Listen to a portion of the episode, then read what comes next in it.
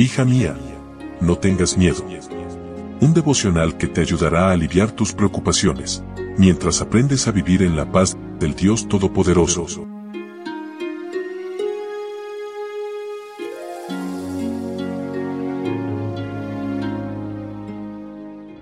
Hoy es 8 de noviembre, día miércoles. Hola, ¿cómo estás? Muy buenos días. Mi nombre es Anelia. Qué gusto saludarte y darte la bienvenida a este que es nuestro espacio especial, nuestro devocional para damas, donde juntas todas las mañanas buscamos conocer más de nuestro Dios. Comienza la persecución es el título para hoy y nuestro texto bíblico se encuentra en Hechos, capítulo 5, versículo 26.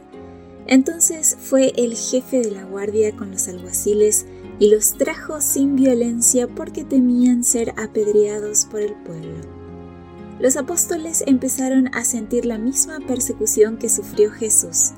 Pedro y Juan fueron encarcelados, pero en la noche vino un ángel, abrió las puertas y los libertó.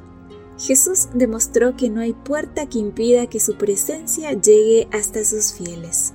No hay cárcel tan oscura, distante, que Dios no pueda visitar y si le place, las abrirá, sean cárceles físicas, emocionales o espirituales. Los apóstoles fueron liberados con un propósito, anunciar al pueblo el Evangelio. Cuando Dios te libera de cárceles emocionales es con un propósito, que des testimonio. Los discípulos salieron de allí y muy temprano al día siguiente estaban nuevamente en el templo predicando. Fueron arrestados de nuevo, esta vez por los dirigentes judíos para cuestionarlos. Cuando eres liberada de tus cárceles, el enemigo seguirá persiguiéndote. Pero confía, Dios puede liberarte las veces que sean necesarias. Los apóstoles no hicieron ninguna reclamación, ya habían superado el miedo. Los líderes religiosos no temían a Dios, pero sí al pueblo, porque donde no hay temor a Dios, cualquier otro miedo toma el control. Los saduceos hostigadores trataron a los discípulos con respeto porque temían ser apedreados por la multitud. Dios les dio la oportunidad de darse cuenta de que luchaban contra poderes sobrenaturales. Ellos no creían en la existencia de los ángeles, pero un ángel vino a liberar a sus siervos fieles. No sabían de la milagrosa liberación, y al enterarse se llenaron de ira.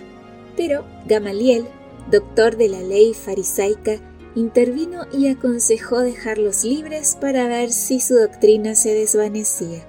Si los apóstoles hubiesen decidido reunirse solos en secreto, se habrían ahorrado muchas molestias, pero no habrían experimentado milagros. Es mejor sufrir por la fe que sufrir con una mala conciencia por haber escondido el mensaje recibido.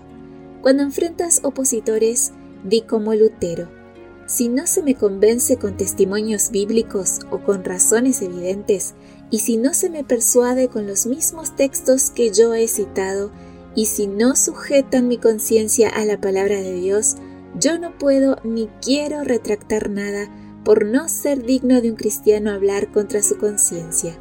Heme aquí, no me es dable hacerlo de otro modo. Que Dios me ayude. Amén. Amiga, ruega a Dios que te dé la misma fe y coraje que tuvieron Pedro y Juan. Que tengas un precioso día miércoles. Gracias por tu compañía. De mi parte, un fuerte abrazo. Recuerda compartir estos audios y que mañana yo te espero aquí, primero Dios, en nuestro devocional para damas. Bendiciones.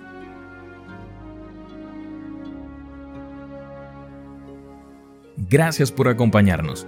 Te recordamos que nos encontramos en redes sociales. Estamos en Facebook, Twitter e Instagram como Ministerio Evangelike. También puedes visitar nuestro sitio web www.evangelike.com